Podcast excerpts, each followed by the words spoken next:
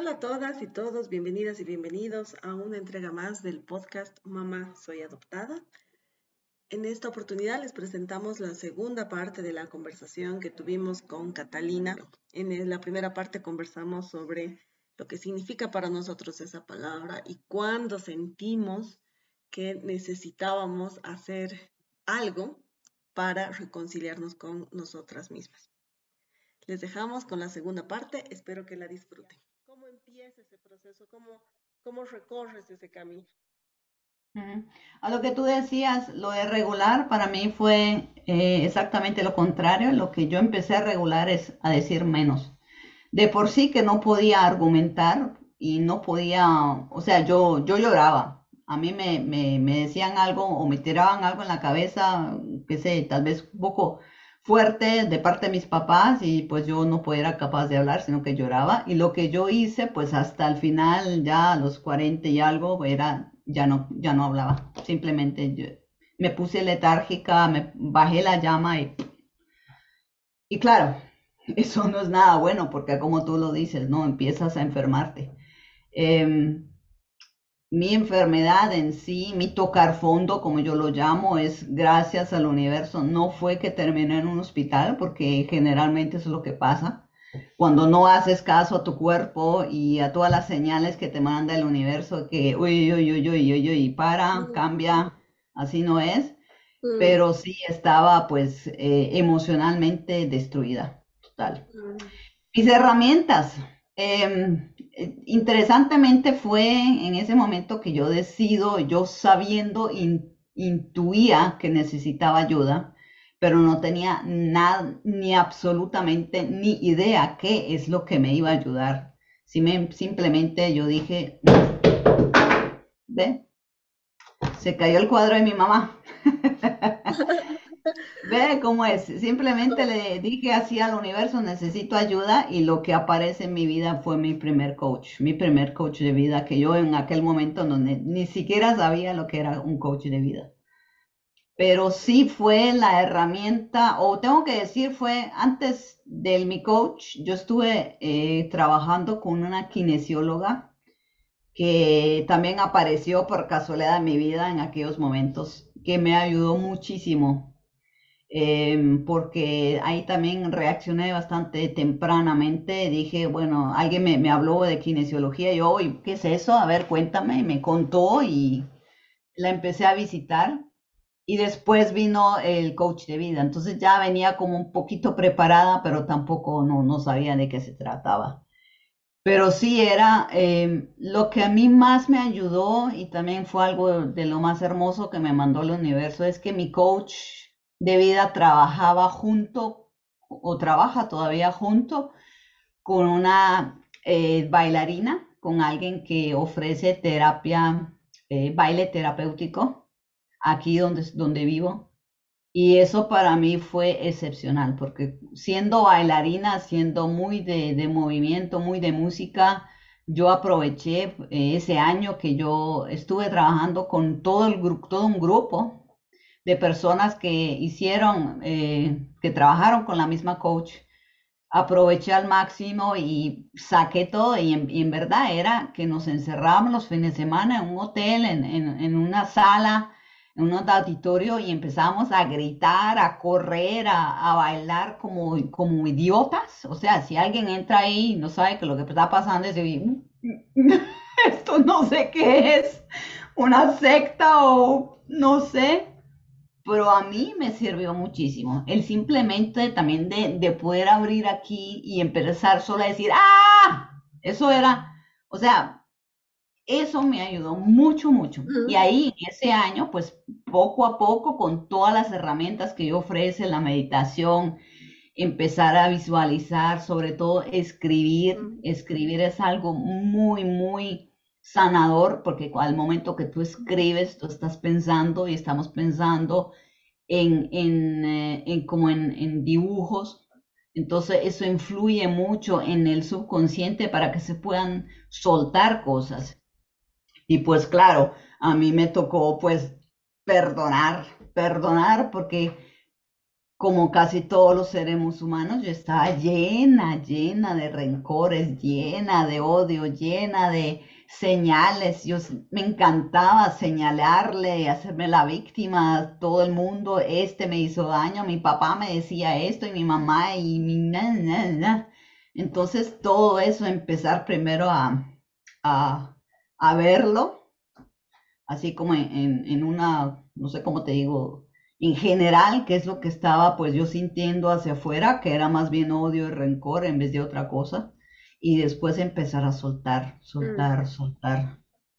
Y claro, hubo no, otra, no solo eso, sino también libros que empecé a leer. Escuché, por ejemplo, escuché el libro El Secreto, me lo compré en CD y lo escuché como por casi dos años en mi carro. Entonces, todas las mañanas que trabajaba y regresaba, yo estaba escuchando ese CD y al principio no sabía ni siquiera de qué se trataba, simplemente lo escuché, lo escuché, lo escuché, lo escuché, lo escuché y, es, es como todo, ¿no? Es, si empiezas a andar en bicicleta es exactamente eso, ¿no? Te montas, te caes, no sales, después no puedes, pero te vuelves a montar y después sí puedes andar en bicicleta. Entonces, con, esos audios, con esos libros, con todas esas prácticas, con todo eso gritar y, bailar como loca, pues yo sentí que ya a los nueve meses, después de, comenzar a trabajar, ya a los nueve meses, eh, la señal fue que ya no, ya no lloraba. Yo estuve llorando nueve meses enteros. Cada sesión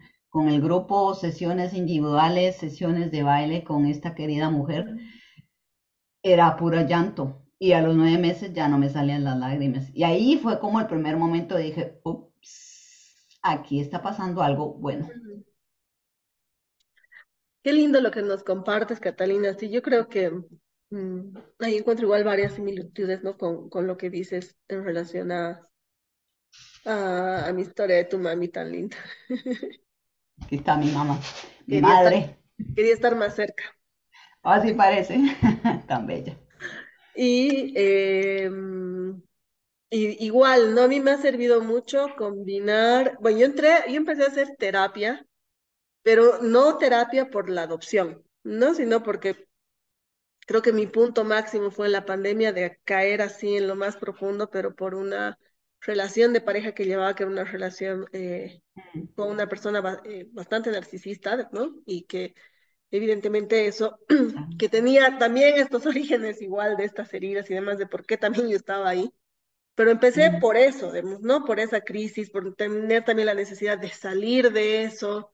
Em, y em, Después ya vino también el, encontrar y empezar a hablar con otras personas adoptadas, encontrar, conocer, sentir, escuchar. A mí realmente me ha ayudado muchísimo escuchar a otras personas, escuchar hablar del enojo en la adopción, de estas cosas que no se hablan generalmente porque todo parece que siempre es bueno en la adopción, que, que siempre debe haber una profunda gratitud solamente, ¿no? Y yo algo que he visto y que en algún momento da para otro podcast, igual hablar de esto de la gratitud porque yo siento que he empezado con tal vez con esa visión romántica de la gratitud, pero que ahora me encuentro también en otro momento de mi vida donde veo la gratitud desde otro nivel de conciencia. O sea, no es que he dejado la gratitud, pero que la veo desde otro punto y es otro tipo de agradecimiento, ¿no? Es un agradecimiento con la vida, con toda esa cadena de sucesos que han ocurrido que independientemente de lo bueno, malo, dolorosos que hayan sido y felices finalmente me han traído hasta, este, hasta este momento donde puedo estar yo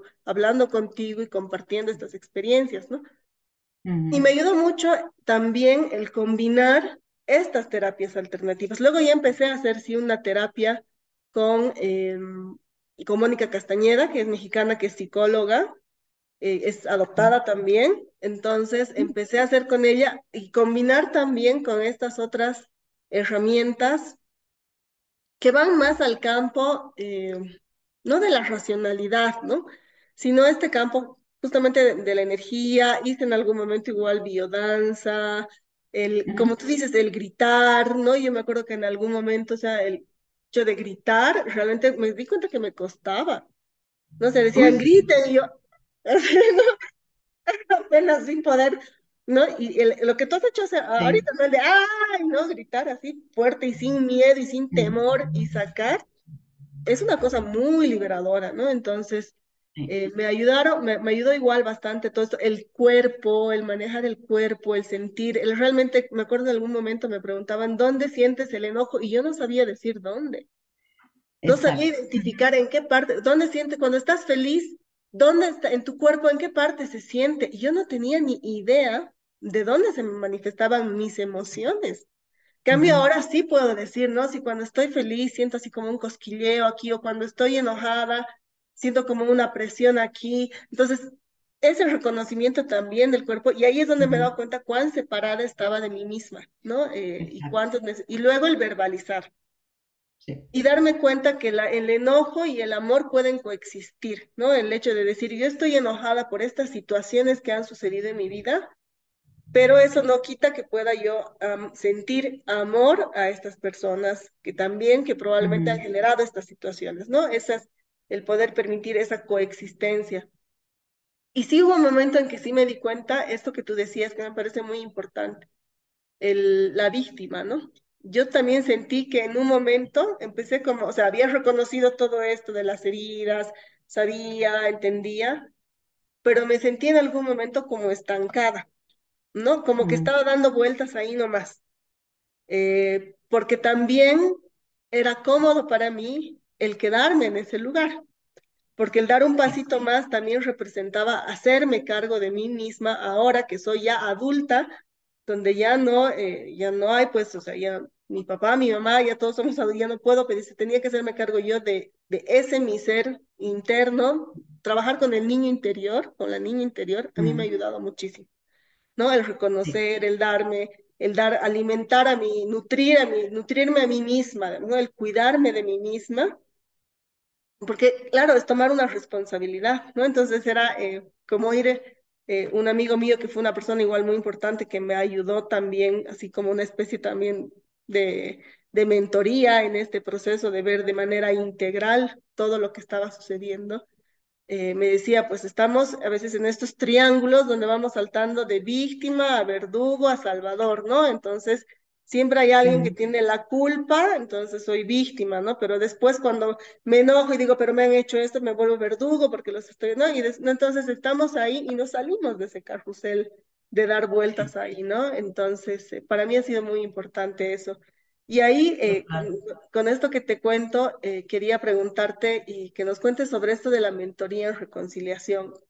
¿Cómo ahora, con esta experiencia que tú tienes, cómo aplicas, qué, en qué consiste, cómo es esta, esta experiencia que tienes de, como, como mentora? Para encajar lo que tú dijiste antes, eh, es exactamente eso. Gracias a mi mentora, a mi coach, ella fue la que en ese año ella me dijo, ¿por qué no buscas a otros adoptados?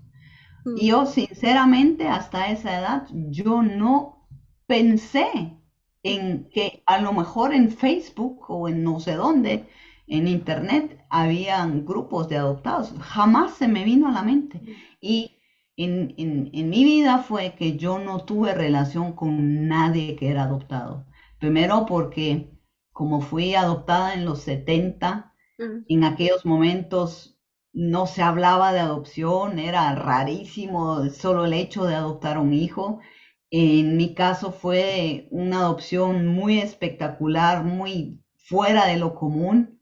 Y encima, eh, cuando vine con siete años a Suiza, después de haber vivido en Colombia, mis padres siempre decían, no le cuentes a nadie de tu adopción porque no van, no van a entender.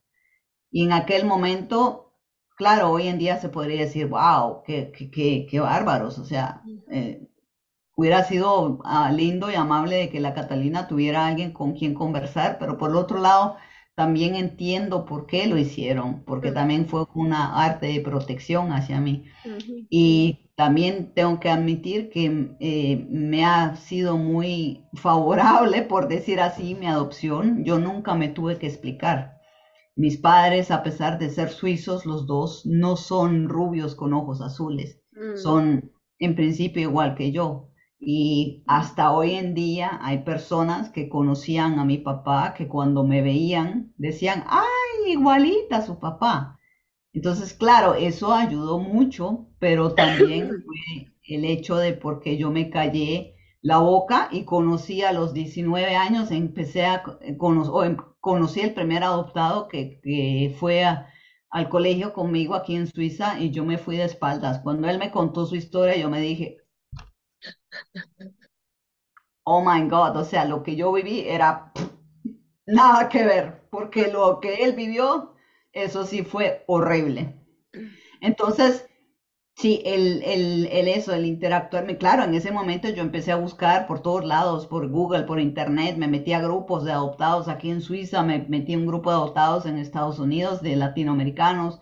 En principio me metí y miré por todos lados grupos de adopción y me pasó igual que a ti, que empecé a, a escuchar la opinión y las vidas de otros adoptados. Yo me dije, oh, wow, no soy la única. Mm. No era la única que vivía totalmente esos procesos durante la juventud, que ahí fue que yo también empecé a realizar, no estamos solos, o sea, todo esto que yo sentía dentro, lo sentimos todos.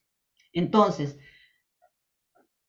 a fruto de ese reconocimiento de que todos los adoptados teníamos, en principio, casi todos los mismos emociones y síntomas, si lo queremos definir así, entendí y empecé también por mi propia cuenta a indagar, a buscar eh, información en internet y reconocí bastante rápido que todos los adoptados tenemos ese, yo lo llamo trauma por adopción, lo puedes llamar eh, trauma de abandono o solo, no sé cómo tú lo quieras llamar, que es eh, el hecho de que en ese momento que te separan de tu madre biológica, no importa la edad que sea, hay un abandono.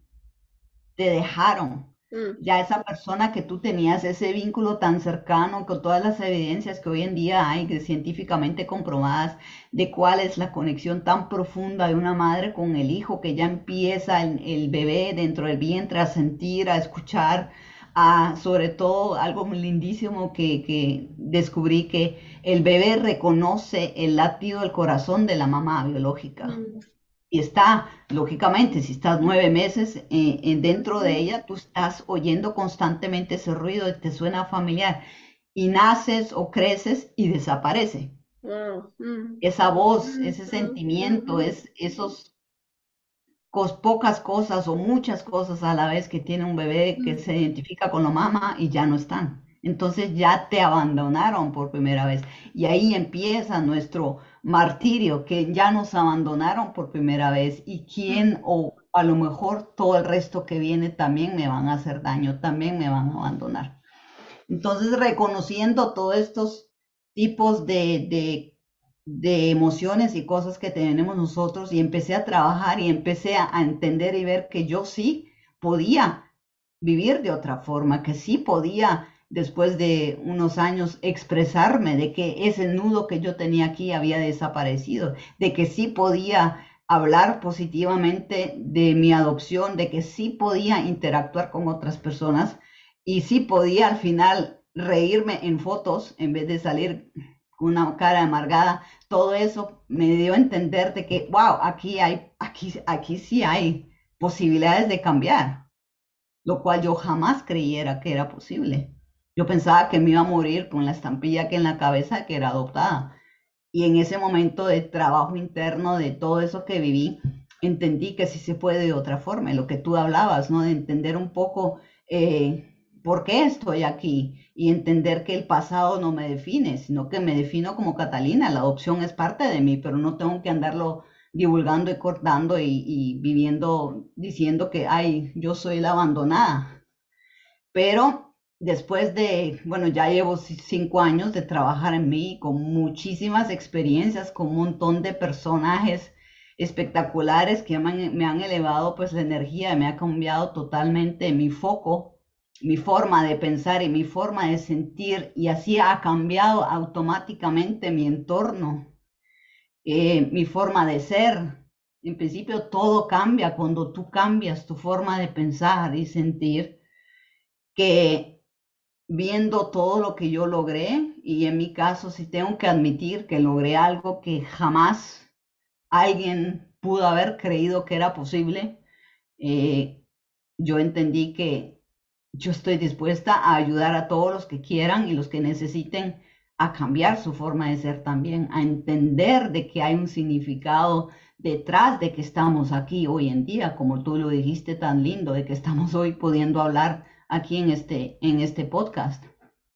Y por eso para, para mí es muy importante de ayudar y apoyar a otros que ojalá no tengan que esperar a como yo 48 años de su vida entender qué es lo que está pasando con todos nosotros y entender que se necesita ayuda externa. Es lo que tú también mencionaste. Y yo entendí y vi que es así, de sola no vas a poder salir de este círculo vicioso que te está manteniendo en víctima. Al menos que tengas 10 a 20 años de disposición. Y esto un mentor muy conocido a mí me lo, vuelve, repite y lo dice siempre, si tú estás dispuesto a, a ofrecer 20 años de tu vida para el cambio, listo. Pero si tienes el, chance de hacerlo en, tres o cuatro, pues mejor, ¿no? Y para eso es que están los mentores y los coaches que están ahí afuera, porque ellos ya están ahí donde tú quieres estar. Y eso me pasó a mí y nos, nos pasa a todo el mundo que tiene un mentor. Y, y sigo y repito yo siempre, una vez un mentor, toda la vida un mentor. Porque siempre vas a tener esos obstáculos o esos sub y baja en tu vida que a veces necesita un, poco, un poco de ese de o a lo mejor una patadita detrás.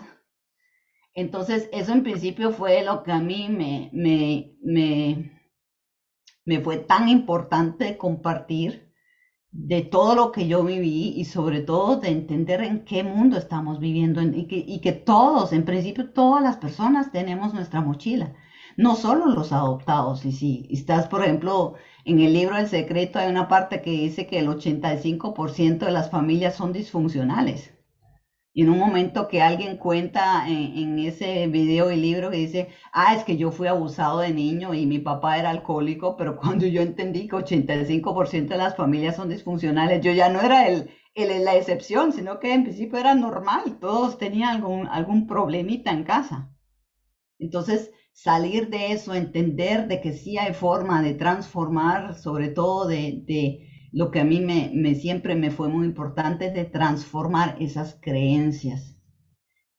De todo eso de que, que porque fui adoptada, que nadie me va a querer, que porque me abandonaron, de que no se puede, de que a los 50 eres demasiado viejo, todas esas creencias que te pone que tú retomas automáticamente de afuera y que en principio ni siquiera te das cuenta que las estás hablando y pensando y, te estás adaptando a ellas, fue también para mí un abre ojos enorme de entender de que sí, todo es posible, absolutamente todo, pero tienes que tener un poco de ayuda. Y para eso estoy yo, pues hoy como mentora de reconciliación personal, a, darte ese empujón, a, a tomarte de esa mano y decir, vamos, cierra los ojos y da el primer paso. Hasta aquí la segunda parte de la conversación que tuvimos con Catalina a propósito de la reconciliación. Espero que la hayan disfrutado y en nuestra siguiente entrega tendremos ya la parte final de esta linda charla. Hasta pronto. Gracias a todas y todos por escucharnos.